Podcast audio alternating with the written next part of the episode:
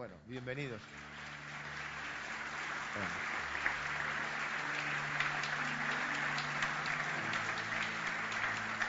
La iglesia existe para traer la salvación. Este es el corazón del Evangelio.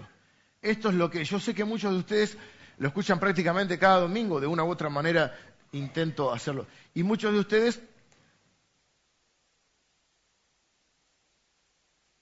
quizá habían experimentado un encuentro con Dios, pero no sabían exactamente qué es lo que había sucedido. Así que a algunos de ustedes les sirve también para poder comprender qué es lo que sucedió dentro mío cuando yo sentí que Dios eh, me estaba llamando, me estaba visitando.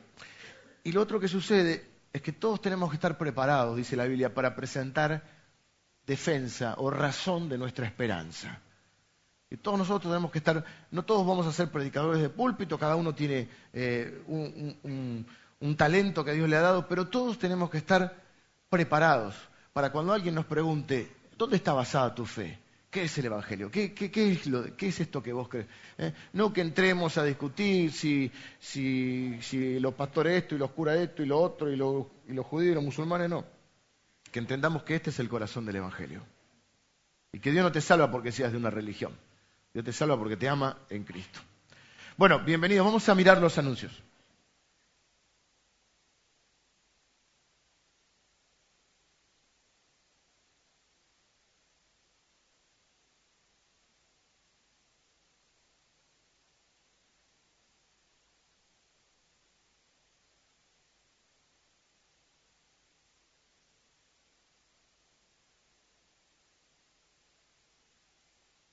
Yo las señas todavía no las aprendí, así que no le puedo hacer traducir. Pero bueno, puede fallar, dijo Tuzán.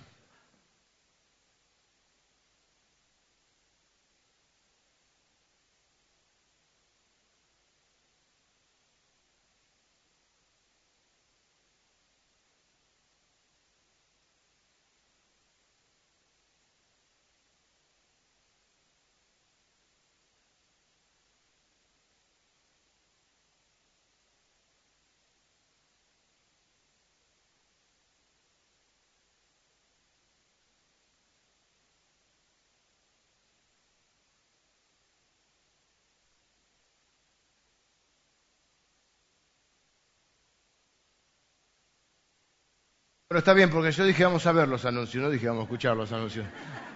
Así que bueno, puede fallar. Lo importante que quiero resaltar, está bien, al final de la reunión los vamos a poner de vuelta con, con audio. Pero lo que quiero resaltar fundamentalmente es la reunión de hoy a la noche. Nos vuelven locos con el Día del Niño.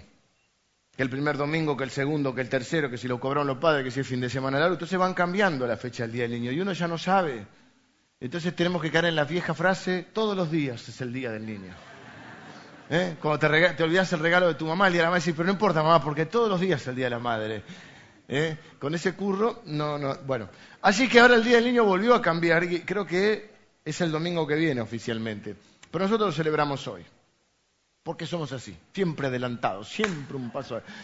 No, es porque teníamos una obra de teatro preparada, una compañía de teatro que iba a venir, invitado, ya apáguenlo los anuncios. Sáquenlo. Sáquenlo. Eh, y entonces hoy a la noche tenemos una. ¿Qué pensamos primero que iba a transcurrir? Primero iba a ser a la mañana, después vimos eh, por una cuestión de luces, para aprovechar bien la obra de teatro, eh, necesitaba más oscuridad, hacerla a la noche. Iba a ser en paralelo a nuestra reunión. Pero después vimos parte de la obra y nos dimos cuenta que estaba buena para que la viéramos los grandes también. Porque no es una obrita solamente, eh, no es solamente un entretenimiento para, chicos, sino que está, está, buena. Entonces lo que vamos a hacer hoy en la noche es tener una noche diferente. A las 7 va, a empezar puntual, así que hay que venir un ratito antes, no mucho, pero un ratito antes. Y, va, a ser acá la obra de teatro, no va a ser en la capilla, va a ser acá. Y la vamos a ver todos sobre el final vamos a tener una pequeña reflexión.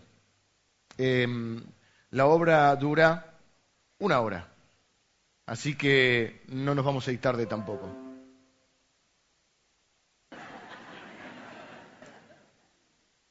Es Pokémon.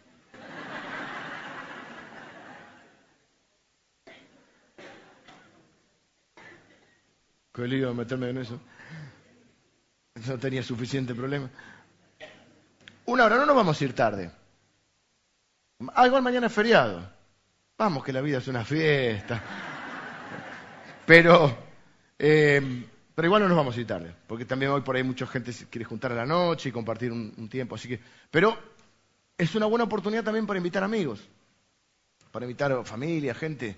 Y, y si tienen chicos, mejor, porque es una hora para chicos y los grandes la vamos a aprovechar también. Así que a las 7 nos vamos a venir puntual, nos gusta ser puntuales, vemos la obra de teatro y después nos vamos a hacer festejar que mañana no vamos a trabajar. Eh, ¿Hay algún otro anuncio que tenga que...? Mañana es un, un, encuentro de hombres que tienen a partir de las... A partir de las 10 de la mañana tenemos un encuentro de hombres, 10 de la mañana, 10 y media pueden venir también o no. Sí, ahora los hombres son puntuales. Así que a las 10 de la mañana vamos a pasar un buen tiempo. Tampoco es hasta muy tarde, hasta media tarde. Por supuesto, si hay hombre, no sé si hay asadito, pero hay, siempre hay algo de comer. Así que la vamos a pasar bien. Bueno, eh, dicho todo esto, estoy como londanánsica. Tengo una tos que, ay, debe ser eso, me empastillé un poquito, tengo que confesarlo. Nada raro, nada raro, nada por volar, pero estoy muy, tuve toda la semana con dolor de garganta, mucha tos, y tengo algunas cosas porque mi preocupación es que empiezo a hablar y empiezo a toser, y me dolía la garganta y todo, así que estaba medio así. Quedé agotado de ayer, además. Sí, ayer entre el Vasque y del Potro quedé agotado. No, ese sillón quedó, pero... me agoté de tomar mate y sufrir. Pare de sufrir en un momento y no sabía qué hacer, ponía del potro un minuto y no, Nadal me estaba matando, voy iba al, al básquet, íbamos perdiendo, ganando, era una cosa impresionante. Sabemos que la iglesia, la gente bien de esta iglesia le gusta el deporte, ¿sí? Ok. Qué sufrimiento, pero ganamos los, yo no lo podía creer. La verdad debo admitir que fui un hombre de poca fe. Este, pero qué, qué, qué tarde maravillosa. Y después nos vinimos con los chicos por acá. Ayer a la noche había una juntaron todos los chicos porque me invitaron a mí, están cerrando una parte, también están hablando, primero hablaron de, su relación con Jesús, después su relación con la iglesia y ahora van a hablar de la misión que también ellos tienen. Les puedo asegurar que, no, completo como ahora, arriba no, pero acá abajo eran todos chicos, de 14 en adelante. Y compartimos un, tiempo lindo y, fue muy bueno también. Eh, bueno, vamos a mirar la palabra de Dios. Estamos en una serie, yo no voy a predicar el Día del Niño hoy porque además ni, nadie sabía ni qué era el Día del Niño, ¿no? No sé si los chicos pedirán regalos o esperarán, podemos decir que es el domingo que viene. Sí, como iglesia lo queríamos celebrar hoy. Em, bueno, estamos casi terminando una serie sobre Santiago. ¿Qué es una serie para los que están de visita? Nosotros predicamos en serie. Y en, tratamos de predicar en serio también. En serie significa que no hablamos hoy de una cosa, mañana de otra, sino que estudiamos eh, o una temática puntual, a veces es un tema, eh, o a veces es un libro entero de la Biblia. Y ya llevamos varios libros enteros de la Biblia. Cuando tomamos un libro entero de la Biblia, lo que hacemos es tomar la tesis central del libro e ir desarrollando párrafo por párrafo. Primero, para ver que la vida no es aburrida. Segundo, para ver que es tremendamente práctica y sirve para nuestra vida. Y tercero, porque es una manera de que aprendamos la Biblia. Y la realidad es que nosotros crecemos, maduramos y somos cambiados y transformados por medio de la palabra de Dios. No hay otra cosa que transforme a la gente que la palabra de Dios. Entonces, eh, nos toca el libro de Santiago, estamos terminando. El libro de Santiago es un libro en el Nuevo Testamento, la Biblia tiene 66 libros. En realidad, Biblia quiere decir como biblioteca, ¿no? es un conjunto de libros. Y eh, Santiago es un libro del Nuevo Testamento escrito por un hermano de Jesús, el hermano, uno de los hermanos menores de Jesús. Jesús tuvo hermanos varones y mujeres. Santiago es uno de los hermanos de los pequeños hermanos de Jesús. Llegó a ser pastor de una iglesia en Jerusalén y escribió esta carta específicamente. El público directo, inicial, primario, es la iglesia de Jerusalén. Son judíos cristianos, el cristianismo nace en el seno judío, Jesús era judío, Santiago también, y él les está escribiendo. Y está viendo problemitas en la iglesia o cosas que ve y que corregir y que eh, traernos sabiduría práctica. Así como en el Antiguo Testamento hay un género literario que se llama sapiencial o, libros de sabiduría, como Proverbios, Eclesiastés, Job. También el Nuevo Testamento Santiago es un libro de sabiduría. ¿Por qué la serie le pusimos Just Do It o Just Do It? Que significa solo hazlo, el famoso eslogan de, Nike. ¿Por qué? Porque si hay algo que tiene el libro de Santiago que es práctico, te sirve para la vida diaria. Y si vos lo crees, si vos lo sabés, la única forma que te sirva es que lo vivas, si no, no te sirve para nada. Si vos sabés que Dios este, escucha tus oraciones y no orás, no te sirve para nada. Si vos sabés que hay algo que te hace bien, no sé, un remedio, ah, este remedio es buenísimo, y lo tenés ahí, pues, y cantás del remedio, oh, soy feliz con el remedio, y no lo tomás, no te curás. A muchos cristianos les pasa eso. Conocemos cosas, cantamos cosas de Dios, pero no las vivimos. Y después nos preguntamos por qué nos va como nos va. Entonces Santiago viene a decirte, just do it. Hacelo. Y es tremendamente práctico y toca todos los temas de la vida, las relaciones con las personas, el manejo de nuestro tiempo. El domingo pasado nos habló de qué es la vida y cómo vivir esa vida. Y decía, como, como después dice el tango, que es un soplo la vida. Y decía que era una neblina que venía y se evapora, un paso fugaz. Y así de fugaz es la vida y tenés que aprovecharla. Eh, y hoy va a hablar un tema, hoy me tocó un pasaje re complicado. Ese es el tema cuando uno estudia libros enteros de la Biblia. Cuando uno predica de lo que quiere, lo que sucede es que uno toca los temas que a uno le gusta. Los que se sienten seguros, los que por ahí eh, el público responde mejor, diríamos de alguna manera, ¿no? Si vamos a hablar de, la fe, y, hicimos toda una serie sobre la fe también, no siempre sobre un libro puntual de la Biblia. Y, pero hay palabras que, que, dicen, bueno, vamos, que las cosas van a salir bien, eh, son palabras lindas. Y a veces hay temas que no tocamos porque no nos gustan, porque no nos sentimos seguros, porque son medios difíciles. En cambio, el hecho de estudiar libros enteros de la Biblia nos obliga a tocar temas que si no, no hubiéramos tocado jamás. Porque son incómodos o porque no sabemos mucho del tema. Y a mí esto me obliga a estudiar cada semana para ustedes, para poder compartir la palabra y encontrar una enseñanza en pasajes que realmente, creo que el que vamos a hablar hoy no lo había predicado nadie no sé si es una forma de decir, no, no, no, no es que me hago el, original, sino que me refiero, no es un pasaje que alguien elegiría para predicar, salvo que esté haciendo una serie de Santiago. Porque ahora cuando lo lean usted va a decir, ¿y ahora qué hacemos con esto? No tenemos que poner el casco.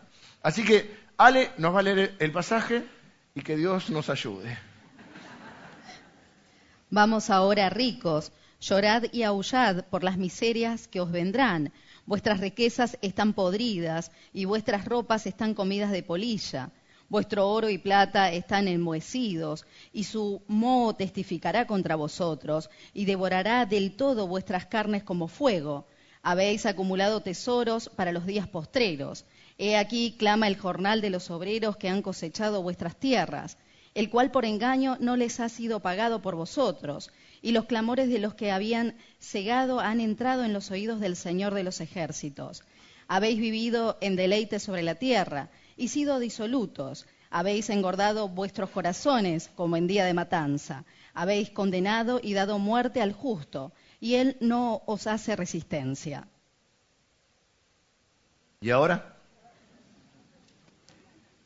Bueno, vamos a hacer una cosa. Primero que necesito que hagamos juntos es que pensemos bíblicamente, no políticamente, no financieramente, no económicamente, sino teológicamente. Es decir, tenemos que ver este tema de la economía no solo eh, de los aspectos técnicos, sino de la parte bíblica.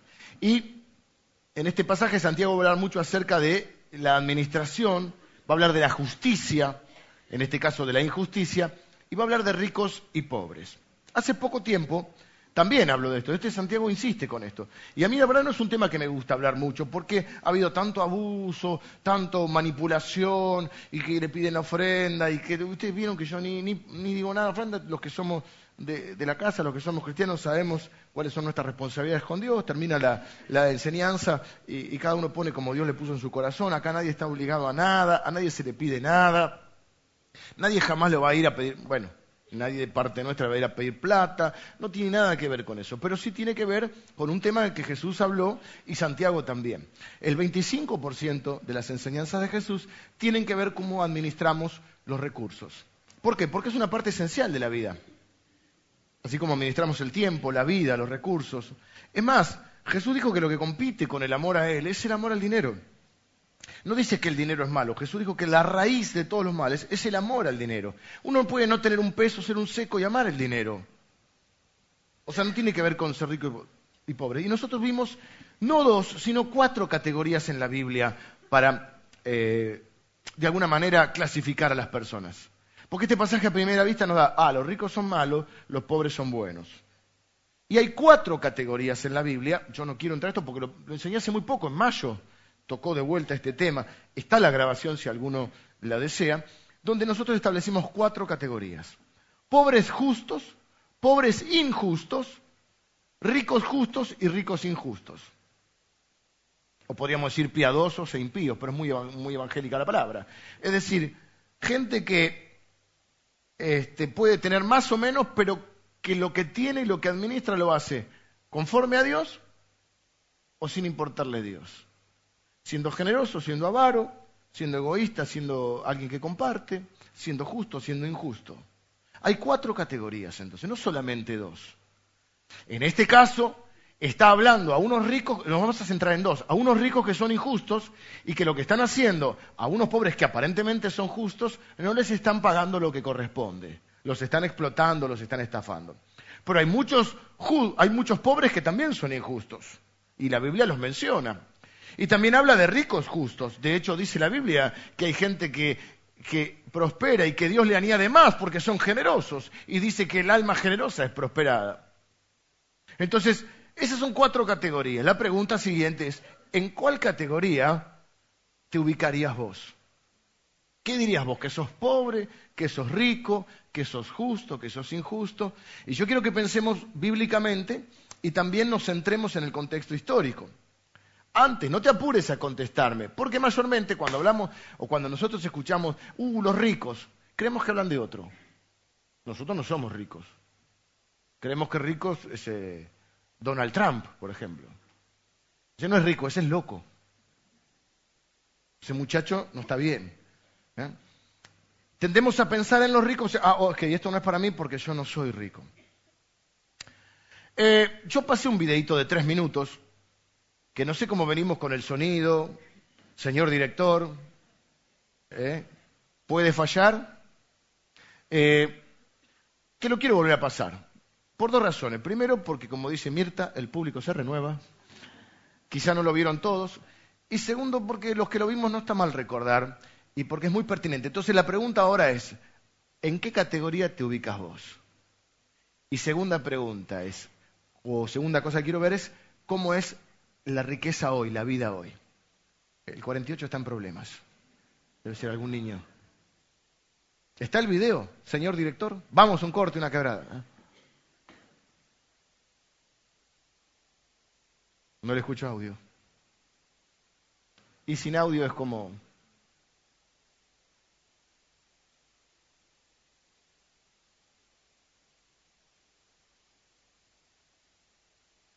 Bueno, está bien. Me la hacen difícil. Yo pongo lo mejor de mí. Sé que ustedes también, pero bueno, puede fallar, no hay problema. El problema es que no está subtitulado, así que no le puedo contar y no me lo acuerdo de memoria. Pero básicamente lo que este video transmite son estadísticas de los tiempos que vivimos. Te dice, por ejemplo, que si vos tenés eh, en tu casa comida en la heladera y si tenés unos pesos en la cartera o en la billetera, estás dentro del 5% más rico de la población mundial. Que solo no me acuerdo ahora los datos exactos, pero solo porcentajes muy chicos, muy ínfimos de la población tienen las cosas que tenemos hoy nosotros.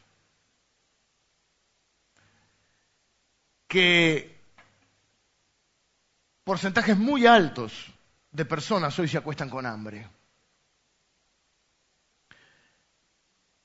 Que no quiero mentir con los porcentajes, pero sí recuerdo. Tírame datos. Vamos con los datos de último momento. Hay uno del 2% que me gusta. El 10% de la población tiene el 86% de la riqueza del mundo. Siempre se da ese, ese, ese cálculo de, digamos, que hay una gran... O sea, ¿qué quiere decir? Que hay un 80% o 80 y pico por ciento de gente que está, que está pobre. No tengo ahora los datos, lamento mucho, después se los pasaremos, y si no, se llevarán el, CD de la otra vez que pasamos el, el video.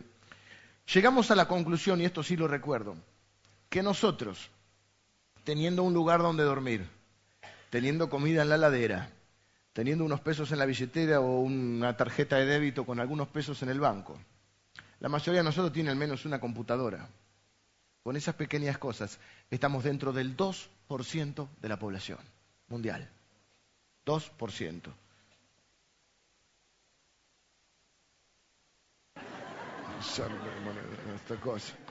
Voy a terminar con la tirita, ¿eh? Voy a terminar con la tirita acá y ya.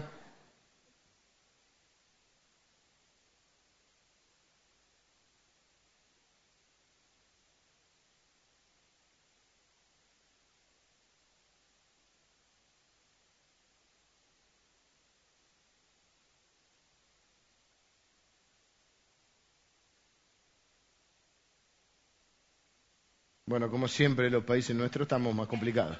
Pero ahora quiero hacer otro, dejémoslo, esos son datos, pero básicamente quiero hacer otro, otro paralelismo. ¿Cómo vivía la gente en la época que Jesús dice y nosotros ahora? Imagínense que trasladáramos en el tiempo, como volver al futuro, alguna de esas películas, a una persona, aún de los que se suponía que eran ricos en ese tiempo, de lo que están, y trasladémoslo a hoy a la persona. Y viera las comodidades que nosotros tenemos hoy. El microondas, la cocina, el baño. Y nosotros, aunque somos un país de tercer mundo, tenemos bidet. Eso, hermano, eso es una bendición que es increíble. O sea, ¿Saben que los países... Voy a otros países de, y no hay bidet. No hay bidet. Y yo digo, pero ¿cómo son primer mundo? Tienen todo pensado y no pensaron el bidet. La agüita, la agüita. Estados Unidos no hay bidet. Europa no hay bidet. Así que nosotros somos millonarios. Nosotros, bueno, muchos de nosotros vinimos hoy, muchos de nosotros tenemos algún kilo de más. Muchos de nosotros tenemos comida eh, eh, almacenada. Tenemos comida almacenada. Muchos de nosotros el arroz y la polenta le agarran los bichitos porque hace mucho que está. A muchos de nosotros se nos vencen cosas en la heladera. Tenemos heladera, tenemos aire acondicionado. No tenemos luz, pero tenemos... El gas está caro. Bueno, no es justo el momento para esta prédica. ¿eh? Nosotros tenemos aire acondicionado. El gran invento de, para mí el gran invento de este, de este, el premio Nobel se tenía que dar el tipo que inventó el aire acondicionado. El auto, eh, la calefacción, la heladera, el internet, porque nos puede faltar comida, nos puede faltar, pero no puede faltar el wifi. Entramos en una crisis existencial. Así que no tomemos, no los quiero convencer, esto tiene que ser lo que usted piense, pero no se apuren tanto a decir yo soy pobre. Yo creo que uno podría agarrar un papel, una lista y empezar a poner todas las cosas que uno tiene. Y después díganme si son pobres o no. Jesús habló de las riquezas. Mateo capítulo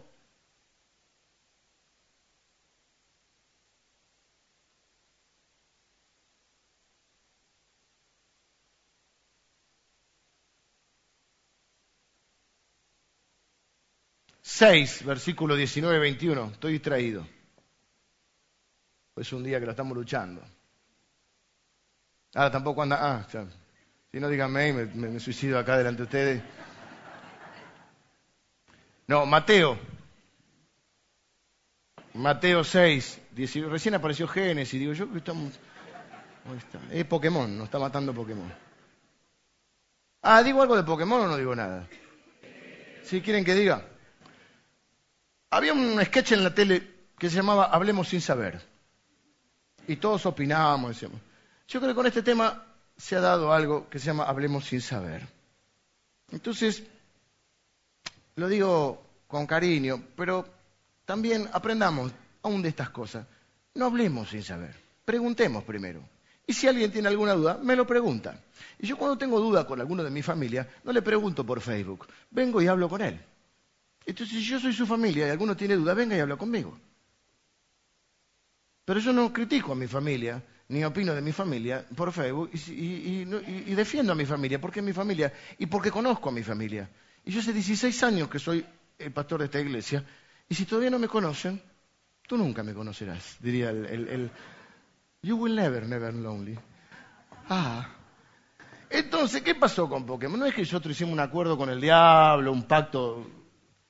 Nosotros hicimos, miren lo que pasó. Este jueguito anda por todos lados. Es probable que el origen no sea bueno.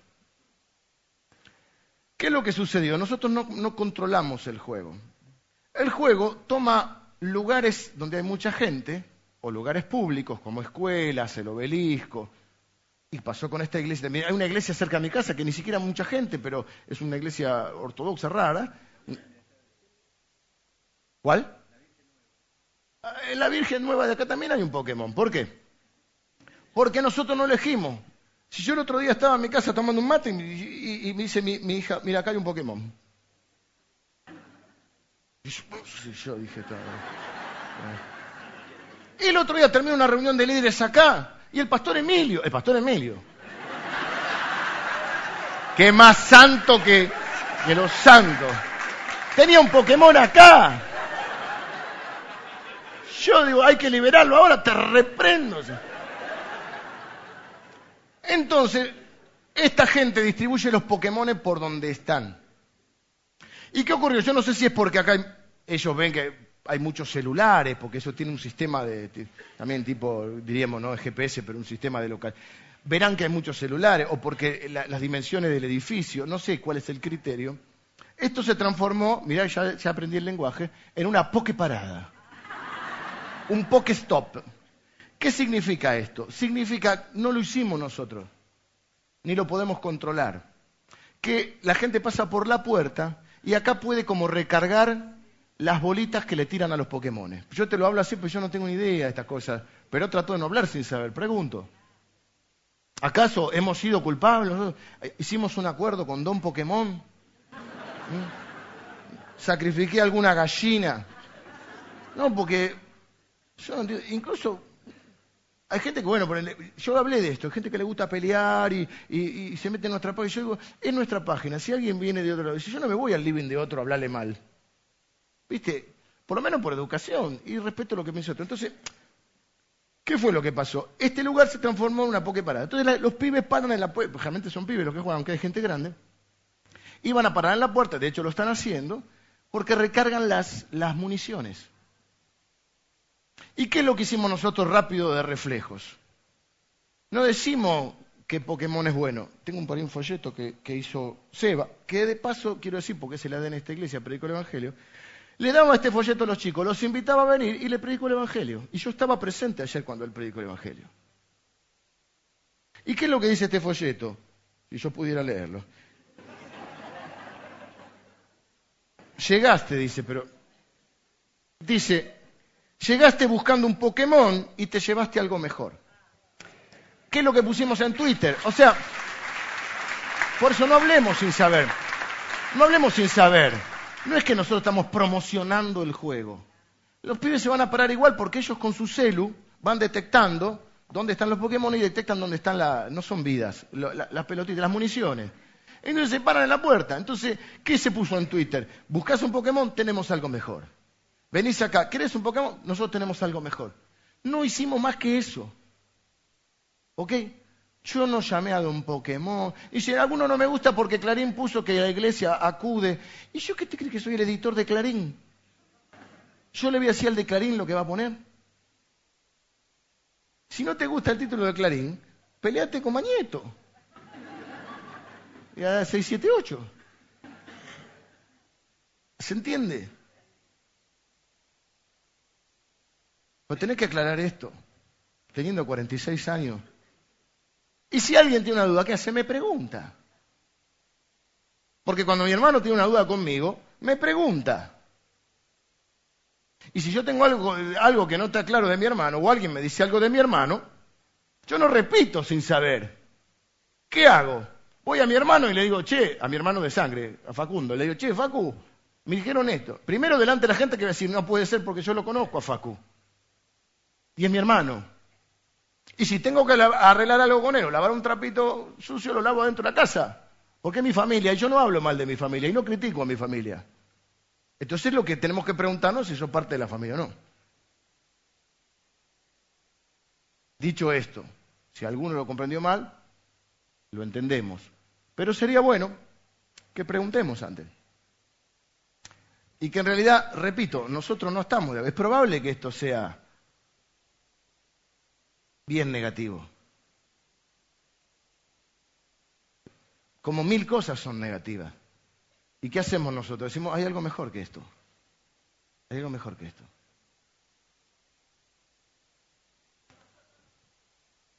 ¿Eh? Gracias, mi amor. Gracias. Eh. Me está apoyando.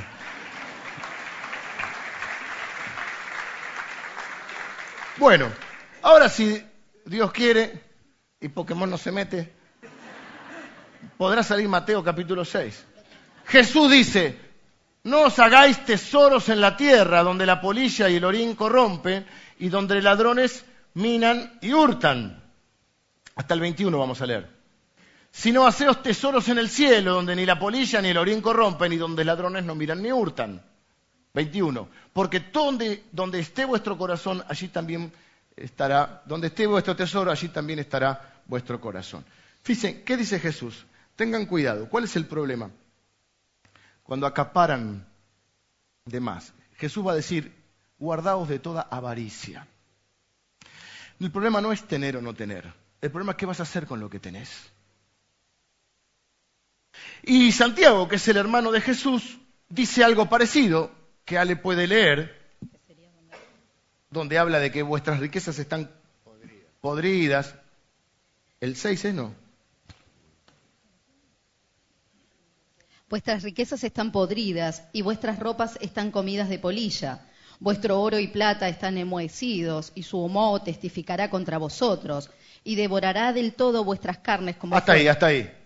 ¿Ven la relación? Jesús, dice, Jesús advierte de antemano, ojo, no guardes cosas que la polilla te come.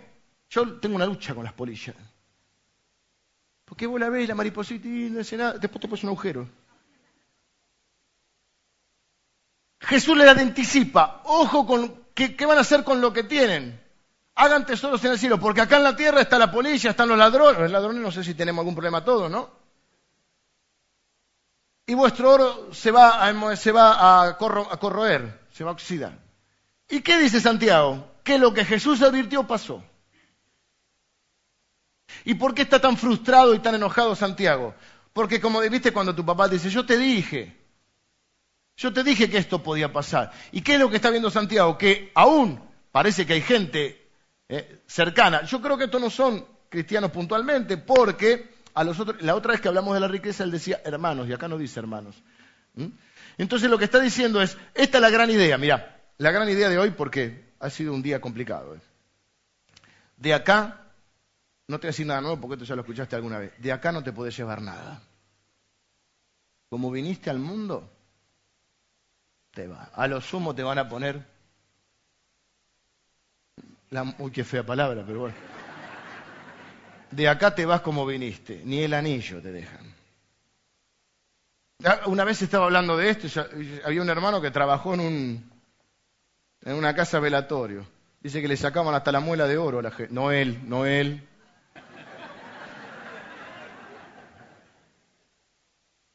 Nada te lleva. De acá no te lleva nada. Entonces, ¿qué dice, ¿qué dice? Esta es la gran idea de Jesús. De acá no te podés llevar nada, pero lo que al cielo no te podés llevar nada.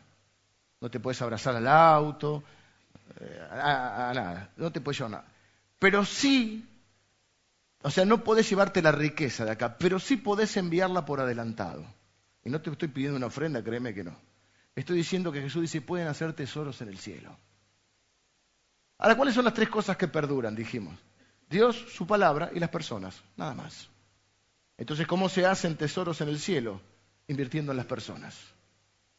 Invirtiendo en Dios, invirtiendo en la paz. en, las personas, amando a las personas. Eso es un poco lo que dice Jesús. Lo que Jesús dice es que al compartir, al ser generosos, Dios, que al final hace las cuentas, nos va a recompensar eternamente por la fidelidad que tengamos ahora. Y tenemos que tener cuidado cuando leemos esto, porque no está hablando de los ricos justos, porque acá habla del infierno, habla de cosas que, está hablando de ricos que no están siendo justos, no están siendo generosos, no están siendo, eh, no están buscando eh, las cosas de Dios, sino que están mirando su propia vida y su propio egoísmo. Y presenta dos problemas que él ataca. En general ataca problemas de la, de la parte práctica. El primer punto es el acaparamiento. Vieron que hay gente que nunca le alcanza, siempre necesita más. Hay personas que tienen millones de dólares y ¿para qué quiere más? No lo puede gastar en su vida, no lo pueden gastar sus hijos, no lo pueden gastar sus nietos y aún, sin embargo, quieren más. Entonces cuando me dicen, pastor, ¿por qué las guerras? ¿Saben por qué son las guerras? Las guerras son económicas. Las guerras son económicas. Es mentira que alguien pelea, después la gente que va a pelear, pobres, por ahí sí, pero los que inventan y diseñan la guerra, no la diseñan la guerra porque, porque les importa la patria o, el, o, el, o la bandera o la frontera. Van los que arman las guerras es porque detrás de eso están los negocios más grandes de la humanidad. El tráfico de armas, el, el, el petróleo, todas un montón de cosas que tienen que ver. Las guerras son económicas, pero resulta que después la culpa la tiene Dios. Hay hambre en la tierra cuando el no sé qué porcentaje de la población, no tengo una miserable estadística en esta, en esta mañana, la, mayoría de nosotros tenemos sobrepeso. La mayoría de nosotros, digo nosotros los seres humanos, tenemos, no la mayoría, una gran parte, tenemos comida en las alacenas, tenemos ropa que no vamos a usar jamás, y eso es lo que, está, lo, que lo frustra a Santiago, el acaparamiento. Tienen ropa que no la, pueden, no la van a usar jamás y que se la está comiendo la polilla y hay otros que no tiene. Y eso lo pone loco a Santiago. El problema es el acaparamiento. No es que uno no tenga derecho a tener riqueza, no es que uno no tenga derecho a gastar una parte de su dinero en cosas que les gustan. El problema es cuando no nos damos cuenta y, entramos en una avaricia, por eso Jesús dice, guardado de toda avaricia, en un acaparamiento, donde tenemos un montón de cosas que no podremos usar ni gastar jamás. Me acordaba hoy, y no es mi esposa, ¿eh? una persona que tenía 500 pares de zapatos, mi amor. Ah, porque a mi esposa le encantan los zapatos. Y no era una mujer, era un hombre. Sí, debe haber más de uno, pero yo me acuerdo de uno, un boxeador. Ahora van a hacer la vida de la, biografía. Mano de piedra Durán, mano de piedra, imagínate lo que tenía acá. Bueno, 500 pares de zapatos. ¿Te gustó también? No, no lo puede hacer. ¿Cuántos pies tiene? Dos. O sea, tiene mil zapatos y dos pies. Personas que en su, en su garage tienen 10 autos. ¿Está mal tener? No. Lo que está mal es ser avaro. Lo que está mal es ser egoísta. Lo que está mal es cuando uno pierde la oportunidad de poder ayudar a otros. Y lo segundo que está mal es que acá hay una defraudación. Acá por eso, en estas cuatro categorías que dijimos, pobres justos, pobres injustos, ricos justos, ricos injustos, hay un problema. Acá parece que hay pobres que son justos. No estamos hablando los que son pobres porque, porque las consecuencias de sus actos son eso. Es decir, no, acá hay gente que está trabajando, que va a, a trabajar para ganar el pan diario, para poner la comida en la mesa. ¿Y qué hacen estos ricos? No le pagan lo que corresponde. La Biblia habla mucho de la justicia social. El profeta de, eh, ¿cómo se llama? Amós es el profeta de la justicia social. Amós dice que Dios está sí está enojado con gente que venden a un pobre por un par de zapatos. Isaías va a decir que Dios dice, yo estoy cansado del ayuno que ustedes me hacen, de los ritos religiosos que ustedes hacen. Y dice, se pregunta a Dios una pregunta retórica que tiene la respuesta incluida. ¿No es el verdadero ayuno, no es el ayuno que yo prefiero, que partas tu pan con el hambriento? Y al que no tiene ah, casa, no tiene dónde dormir, lo albergues en tu casa.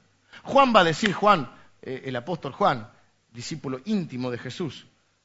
Él va a decir, si ustedes ven a alguien tener una necesidad y le dicen, bueno, anda, come, abrigate, y no suplen esa necesidad, ¿cómo mora el amor de Dios en ustedes? ¿Cómo mora el amor de Dios? ¿De qué amor estamos hablando? Y dice, hijitos míos, no amemos de lengua ni de palabra, amemos de verdad. Y Dios no es que quiere que nosotros seamos pobres. Esa es otra teología.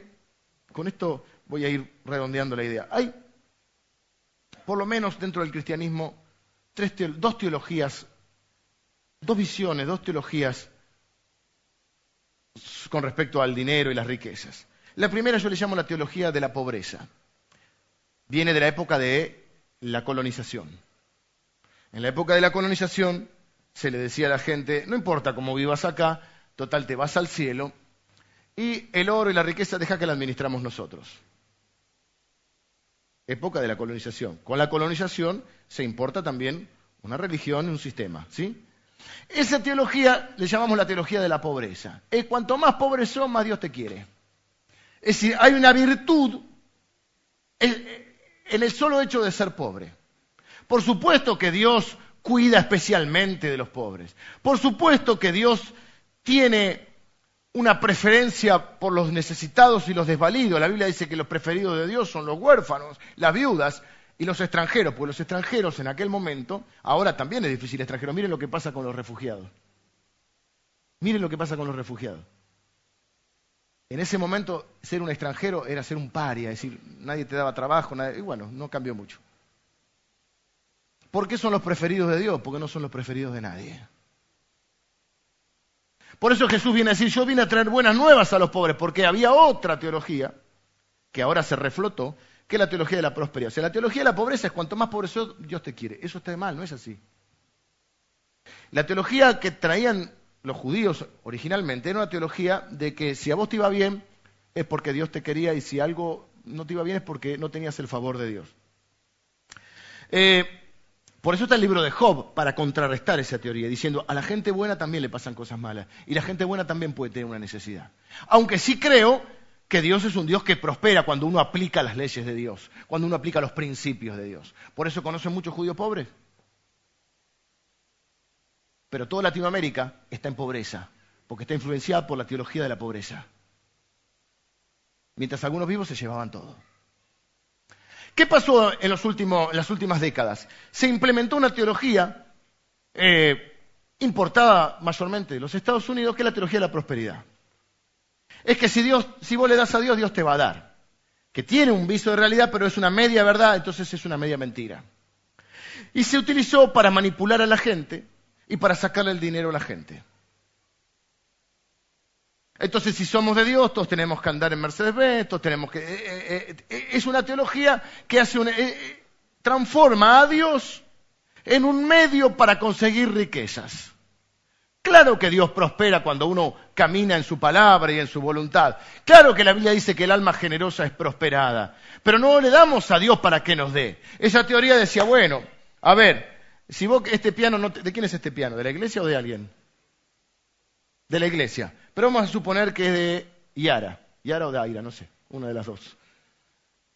Yara, la rubecita. Yara, las dos son rubecitas. Yara, es tuyo. Siempre me confundo con tu hermana. Vamos a suponer que el piano es tuyo. No te gusta más porque pasó de moda. Este es Korg. Y ahora salió el... Antes se usaba el, Roland. Y vos decís, este no me gusta más. Entonces se lo voy a sembrar a otro para que Dios me dé uno mejor. Pasando tres meses, Dios no te da uno mejor. Y vos decís, Dios no es verdad. Me estafaron. Pero como no es que el alma generosa es prosperada, sí, pero no es un toma y acá. Es un estilo de vida. Y las personas generosas son prosperadas. Y Dios le da porque Dios es inteligente. Y le da a los que comparten. Dice la Biblia, Dios da pan al que come y semilla al que siembra. O sea, el pan te lo da para comer, porque Dios es bueno y se lo da a todos. Pero la semilla se la da al que siembra. El que se come la semilla, Dios no le vuelve a dar semilla. Entonces algunos, algunos dicen, yo si tuviera algo le daría a Dios, si yo si tuviera algo compartiría con otro. Nunca va a tener nada, porque si no puede ver lo que tiene y no puede compartirlo, nunca va a tener más. Ahora, completamente diferente es hacer de esto un gran negocio y decirle a la gente, bueno, Sacuda no le gusta su casa, sacuda la llave de su casa, Dios le va a dar una mejor. Traiga, traiga mil, que Dios le va a dar diez mil. Eso, eso, es eso es una manipulación para estafar a la gente, conocida como la teología de la prosperidad. Pues entonces, ¿qué teología tenemos nosotros? Claro, insisto con esto, claro que hay una dinámica espiritual que la Biblia enseña, que uno, cosecha lo que siembra, y que el alma generosa es prosperada, y que Dios no es deudor de nadie, y que cuando uno da con un corazón eh, agradecido, y como, dice, como ora David, David dice, de lo recibido de tu mano te damos, ¿cuál es el sentido de la ofrenda o de los diezmos que nosotros ponemos? Es que nosotros creemos que todo lo que tenemos es porque Dios nos lo dio y que nosotros no somos dueños de nada, somos administradores. Entonces, ¿qué, hacemos nosotros? En un acto de adoración, que es de reconocimiento de que Dios es Dios, yo traigo mi ofrenda. David dice, ¿quién soy yo para traerle una ofrenda a Dios? Un Dios que dice, mío es el oro y mía es la plata, en Ageo. Un Dios que es dueño de todo, me da a mí el honor de poder yo traer algo del fruto de mis manos. Pero reconozco que Dios me dio la vida, me da las oportunidades, dice la Biblia, para hacer riqueza. Y entonces, que todo lo que tengo es de Dios y yo soy un administrador de eso. Claro que cuando uno es fiel en eso, Dios también es fiel, no es deudor de nadie, y se hace, como diría la expresidenta, un círculo virtuoso. ¿Sí? Está el círculo vicioso y el círculo virtuoso. El círculo vicioso es cuando yo quiero más y no me sacio. Y más tengo y no me sacio. Y, viste, millones de dólares y sigo eh, queriendo más. Y el círculo virtuoso es cuando yo, de lo que Dios me da, yo doy, soy generoso y Dios vuelve a darme porque Él da semilla al que siembra. Pero no es la teología de la prosperidad. Dios no es un medio para satisfacer mi, ambición y mi avaricia. Las riquezas son un buen elemento, una buena herramienta, pero son un horrendo Dios. Son un mal Dios. Y mucha gente tiene las riquezas como su Dios. Por eso Jesús va a decir, que lo que compite con el amor a Dios es el amor a la riqueza y va a decir, no se puede servir a dos señores, no se puede servir a Dios. O tenés a Dios como Dios o tenés a las riquezas. ¿Y qué es lo que encontraba él acá? Que había acaparamiento de algunos, dos grandes grupos. Los que estaban haciendo injusticia y se aprovechaban de los otros. Y los otros dice que llegaban a su casa y decían, hoy no me pagaron, me dijeron que mañana. Y no hay nada que poner en la mesa, porque no había la cena, porque no había la porque no tenían ahorros. Y entonces esa familia clamaba a Dios, dice ahí, y ese clamor Dios lo oyó.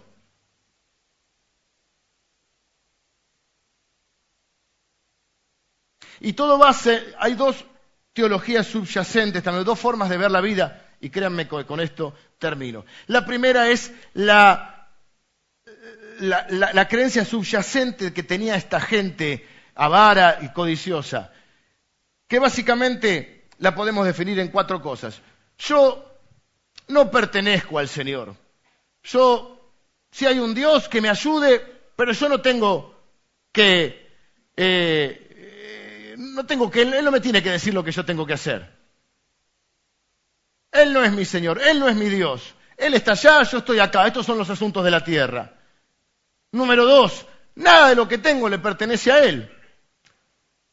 Lo que tengo es mío, me pertenece a mí. El famoso dicho, lo tuyo es mío y lo mío es mío. Dios que me ayude, pero que no se meta a decirme cómo tengo que yo manejarme. Porque lo mío es mío. Si yo no soy suyo, lo mío tampoco es de él.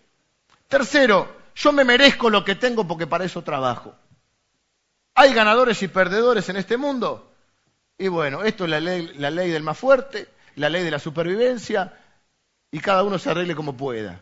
Y la cuarta, yo no doy cuenta a nadie, a mí nadie me va a tener que decir lo que tengo que hacer. Yo no voy a estar nunca delante de Dios, no, le tengo que, no hay ningún ser superior, o si lo hay, yo no tengo por qué explicarle lo que hago con mi vida. Contra esta, hay cuatro puntos contrastantes con esto, son los puntos que nosotros creemos y que quiero compartirles y que es la teología que nosotros creemos, que es la teología que vamos a llamar de la mayordomía, que significa la administración. En, Antiguo, en la Biblia, en el Nuevo Testamento decía que ahí es un mayordomo, es un administrador. Y yo le voy a llamar la teología de la generosidad. O sea, no la teología de la pobreza. No sos más bueno porque sos pobre, ni sos malo porque sos rico, porque no me importa si sos pobre o si sos rico, no me importa cuánto tenés. Lo que me importa es que seas justo o injusto, generoso o avaro, egoísta o compartidor. Ni la teología de la pobreza, ni la teología de la prosperidad, que es un engaño a la gente. La teología de la generosidad, la teología de la administración. ¿Qué dice esta teología? Mire, un versículo que puede cambiarle la vida a muchos, si lo comprenden bien, es Romanos capítulo 1, versículo 6. Dice, vosotros estáis llamados a ser de Jesucristo. Es cuando cantamos, tuyo soy, Señor. La Biblia dice que Jesús nos compró por precio. El primer punto de esta teología, voy a decir cuatro puntitos rápidos. Primer punto, yo pertenezco a Dios. Yo he sido comprado con la sangre de Cristo. Yo pertenezco a Dios.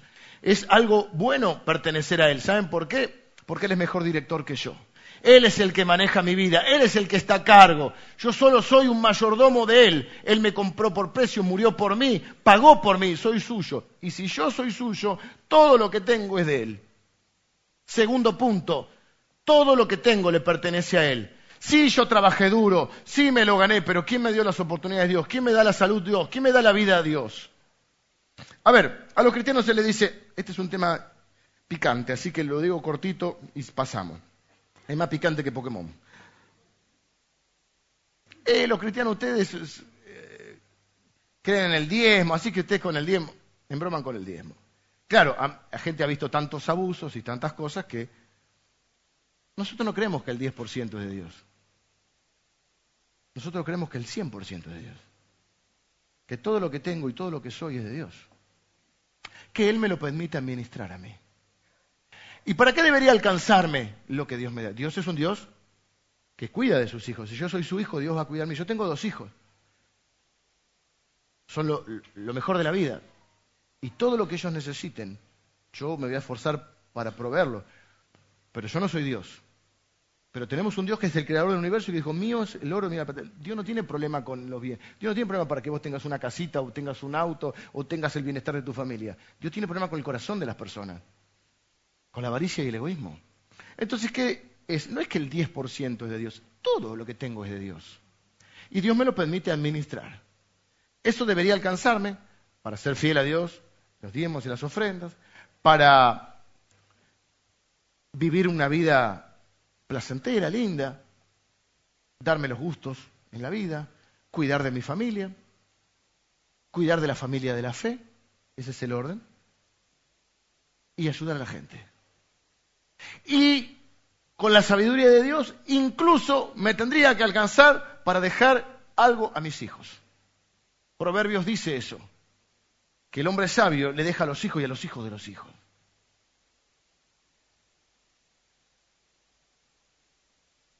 Así que si vos lo miras del lado del diezmo, y a muchos le duele. Y bueno, Dios te, iluminará, nosotros no presionamos con eso.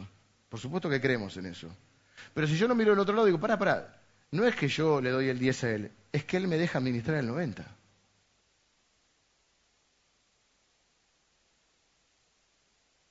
Mi tiempo pertenece al Señor, mi familia pertenece al Señor, todo lo que tengo pertenece al Señor. Eso me lleva a una actitud de gratitud. Número tres, número uno, pertenezco al Señor. Número dos, todo lo que tengo pertenece al Señor. Número tres, todo lo que tengo es un regalo de Dios. A partir del pecado, dice la Biblia, que lo que nosotros merecemos es el infierno, la muerte. Así que solo el hecho de no ir al infierno ya tendríamos que estar celebrando. El resto es todo bendición de Dios. La salud es bendición de Dios, la vida es bendición de Dios, la ropa que tenemos puesta es bendición de Dios, la comida que tenemos es bendición de Dios, los bienes que tenemos es bendición de Dios. Saber que tenemos comida guardada y que no traemos cada día levantarnos diciendo no sé qué voy a comer hoy, es bendición de Dios. Los remedios para cuando estamos enfermos son bendición de Dios. El auto que tanto amamos es bendición de Dios. Las personas en tu vida son un regalo de Dios. Las oportunidades son un regalo de Dios. Las posesiones son un regalo de Dios. Los recursos, los días de tu vida, el tiempo que tenés en esta tierra es un regalo de Dios. Cuarto principio, si yo pertenezco a Él, si todo lo que tengo pertenece a Él, y si todo lo que tengo es un regalo de Dios, el cuarto principio es que yo de todo eso soy un administrador. Ya no soy dueño, soy un administrador. ¿Quiere Dios que viva mal? ¿Quiere que, venda todo y le dé a los pobres? Bueno, a mí no me... Puede ser que alguien puntualmente le diga eso, pero no es la general. La regla general es esto, que vos vivas bien, disfrutes, trabajes, comas del fruto de tus manos. Dice la Biblia, el que no trabaja, que no coma. Vamos a sacar la mentalidad eh, de que todos los demás tienen que hacer por mí lo que yo no haría ni por mí ni por nadie. Y que el Estado me dé, y que el, que el costo me dé, y que este me dé, y que el otro me dé. No, no, no, no estamos hablando de eso. Estamos hablando del esfuerzo nuestro y que Dios bendice ese esfuerzo. Y que ese esfuerzo debería ser suficiente para cubrir todas mis necesidades, las de mi familia, las del Señor y aún dar. ¿No es ese el ayuno que Dios quiere? ¿No es esa la verdadera religión? ¿No es eso ser generoso? Ese es el corazón de Dios. Tenemos un Dios que da. Jesús nos dio su vida, nos dio su justicia, nos dio su santidad, nos dio su perdón, nos dio su sangre. De tal manera amó Dios que dio a su Hijo. Cuando damos, estamos eh, encarnando el corazón de Dios. Por eso Dios va a decir algo, que Dios ama al dador alegre. Dios no quiere que alguien le dé especulando, y le doy 10, me da 20. Vengan los músicos. Dios quiere, Dios ama al dador alegre porque Él es un dador alegre. Porque dice la Biblia que Dios da con alegría. Le agradezcan o no le agradezcan, porque dice la Biblia que Dios hace llover sobre los campos de los justos y de los injustos. Que Dios bendice las cosechas tanto de uno como de otros. Por lo general es un error teológico este, de, creer que, lo voy a decir así, que yo voy a dar para recibir una bendición. Préstenme atención acá.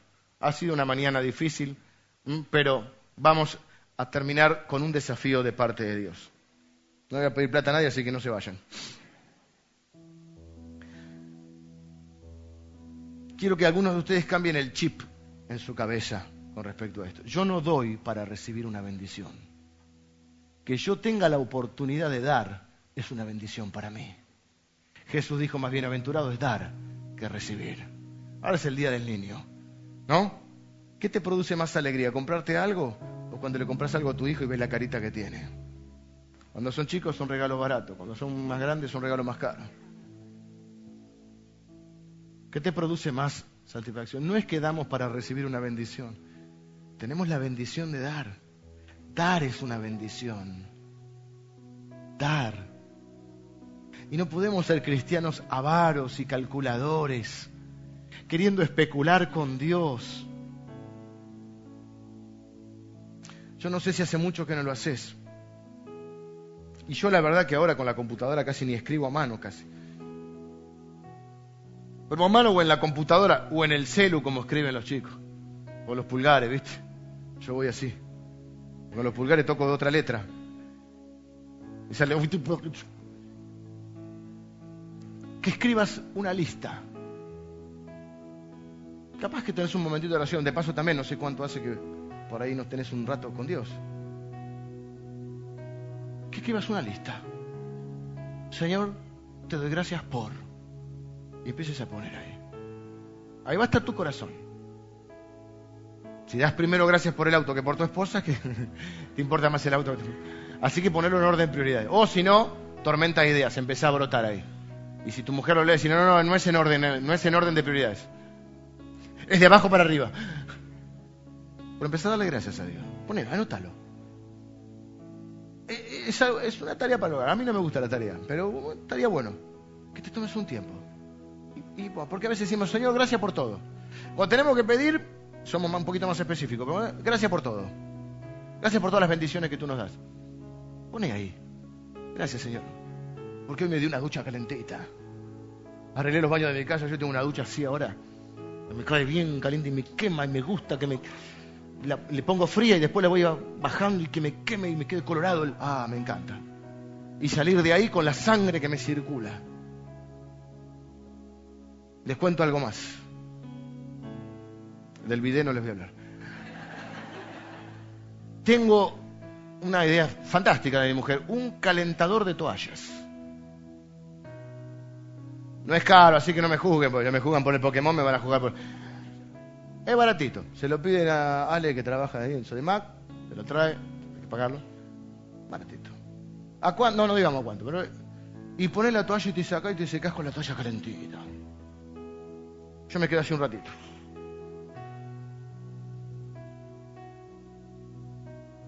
Me tomé unos mates, yo no entiendo la vida de la gente que no, no entiende el mate. Yo no lo entendí hace poco, antes no tomaba Dormí en una cama calentita. Tengo una casa, un techo. Por ahí no importa si es tuyo propio, pero tenés un techo. Desayunaste de la mañana. Te veo bien vestido. ¿Se acuerdan Alfonsín que le dijo, uno, vos no te va tan mal, gordito? te veo bien vestido, estás lindo hoy. Si estás acá, podrás tener algún achaque de salud, pero estás acá. Estás vivo. Está el pastor amigo allá, está vivo. Estamos vivos. Viste a tus hijos cantar hoy acá, alabar al Señor. Yo vi mis hijos sirviendo al Señor hoy acá. ¿Qué más? Salió el sol. Bueno, no sé cómo está ahora. Se está yendo el invierno. Eso es un motivo de agradecimiento personal para el Señor. Yo viviría en Cuba, allá tranquilo, en Bermuda. ¿Qué más? ¿Qué le ¿Viniste, ¿Viniste manejando? Tenés auto. Y si no tenés la sube, bueno, tenés la sube. Ya Dios te va a dar un auto. ¿Qué más tenés? ¿Vas a ir a almorzar con la gente que amás? ¿Alguna de la, gente que amás? Mañana es feriado, no hay clase, ahí tienen un motivo de... ¿Cuántas cosas tenés para agradecerle a Dios? No te va a alcanzar. Yo te quiero decir algo. Si el pastor es fácil porque por ahí a usted le va bien y a mí no tanto. Si vos no podés ver lo que hoy tenés, si hoy no te alcanza lo que tenés, nunca te va a alcanzar. Un día yo le dije a alguien, a alguien que sirve a Dios, ¿eh? Es el problema, que a vos nunca te va a alcanzar. Porque si no podés ver lo que hoy tenés, nunca lo vas a poder ver. Dicen los españoles, es de bien nacido ser agradecido. Y dice la Biblia, sean agradecidos en todo, Hay cosas que te faltan, seguramente. Seguramente. Ese es el sentido de la vida también. Pero podés ver lo que tenés. Podés compartir con otro. No podés ver tu ropero y, bueno, ya pasó un poco el frío, pero por ahí viene todavía. Y decir, tengo cinco camperas que no uso más. Algunas no me entran, estoy parando, estoy guardando para cuando baje de peso, cosa que no va a suceder. Y si sucede, la campera es de 1960, o sea, ya está pasó de moda. El traje que no te va más.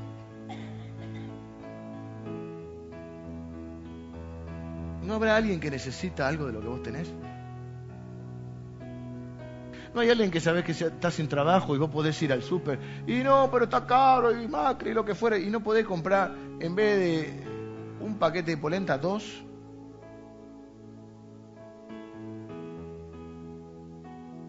No es que partas tu pan con el hambriento, no es lo que Dios quiere eso. No es tu religión, tus ayunos. Vos impresionar a Dios con eso. Dios quiere que compartas. Porque es la manera que Él tiene de proveer a ellos. ¿Cómo va a proveer Dios al necesitado? Lo provee a través de sus hijos que tienen. Por eso da semilla al que siembra. Guárdense de la avaricia. Porque la verdad es que nadie que es avaro termina siendo feliz. Los avaros mueren solos. O con la gente al lado esperando que se muera para ver qué tiene escondido debajo del colchón. Pero los generosos siempre están rodeados de gente. Los generosos. Porque es una manera de mostrar el amor. Entonces yo quiero dejarte estos dos desafíos. Número uno, que te tomes ese tiempo para agradecerle a Dios. Ahora lo vamos a hacer en general, pero que lo hagas con una listita. Que te haga la listita. Y le des gracias a Dios. Los hijos, lo mejor de la vida. Aunque a veces nos hace renegar. Nietos no tengo todavía. Espero no tener. Eh, pero los nietos, para los que tienen nietos, son lo mejor de la vida.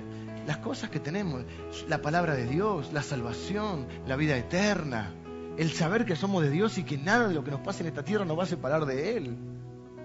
Y que el día que, que, nos toque morir o entregar el equipo, como digo yo, y que la gente está desesperada, por eso nosotros sabemos ¿eh? que estamos en paz, porque es solo un valle de sombra de muerte, del cual resucitaremos para estar con Cristo para siempre que nada me puede separar, nada me puede terminar de asustar. Que no le tengo miedo a una enfermedad, que no le tengo miedo a la muerte, porque nada me puede separar de Él. No le tengo miedo a la gente, no le tengo miedo al futuro, porque el que teme a Dios no teme a nada. Que seas agradecido y segundo, que ese agradecimiento te lleve a ser generoso, a compartir. Que no tengas una teología de pobreza porque no es lo que Dios quiere para vos. Puede haber algún momento de necesidad para comprobar que Dios es fiel, pero no es la línea general de tu vida que sea que Dios quiere verte en pobreza. Dios quiere bendecirte y prosperarte. Tampoco es que Dios es un medio para tu egoísmo y tu ambición. Dios es el Señor de todo de Él es todo, yo le pertenezco, lo que tengo me pertenece, todo lo que tengo es un regalo y yo soy un administrador de Él. Y quiero ser, como dice la Biblia, es necesario que el administrador sea hallado fiel. Yo quiero ser un siervo fiel. Que Dios diga, sobre poco has sido fiel, sobre mucho te. Y en el cielo, ir haciendo mis depósitos eternos, que no tienen que ver con la plata, tienen que ver con mi generosidad hacia Dios y hacia las personas. Porque lo único que perdura es Dios, su palabra y las personas. Y mi oración es que esta iglesia siga siendo una iglesia generosa. Lo es, lo es, créanme que lo es. Que seamos capaces de creer que Dios va a suplir no solo todas nuestras necesidades, sino que nos va a dar para que nosotros suplamos la necesidad de lo más pequeño. Jesús dijo en el que se llama el juicio de las naciones, tuve hambre y me diste de comer. Jesús dice, Tuve frío y me abrigaste. Estuve enfermo y me visitaste. Estuve en la cárcel y viniste a verme. Y los justos dirán, Señor, ¿cuándo te vimos enfermo y te visitamos? ¿Cuándo te vimos hambriento y te dimos de comer? ¿Cuándo tuviste frío y te abrigamos? Y Jesús dirá, de cierto os digo, cuando lo hiciste por un hermano mío más pequeño, me lo hiciste a mí. ¿Sabes qué está diciendo Dios? Ponelo a mi cuenta. Ponelo a mi cuenta. Yo no me voy a olvidar de esto, porque ese pequeño es como si me lo hubieras hecho a mí. Cuando vos tenés, ves a alguien con una necesidad, no debe, tenés que decir, la iglesia debería ser, y el gobierno debería ser, decís, Dios me la mostró a mí la necesidad, yo la voy a suplir, porque ahí está Jesús, ahí está Jesús. En ese que tiene frío, ahí está Jesús.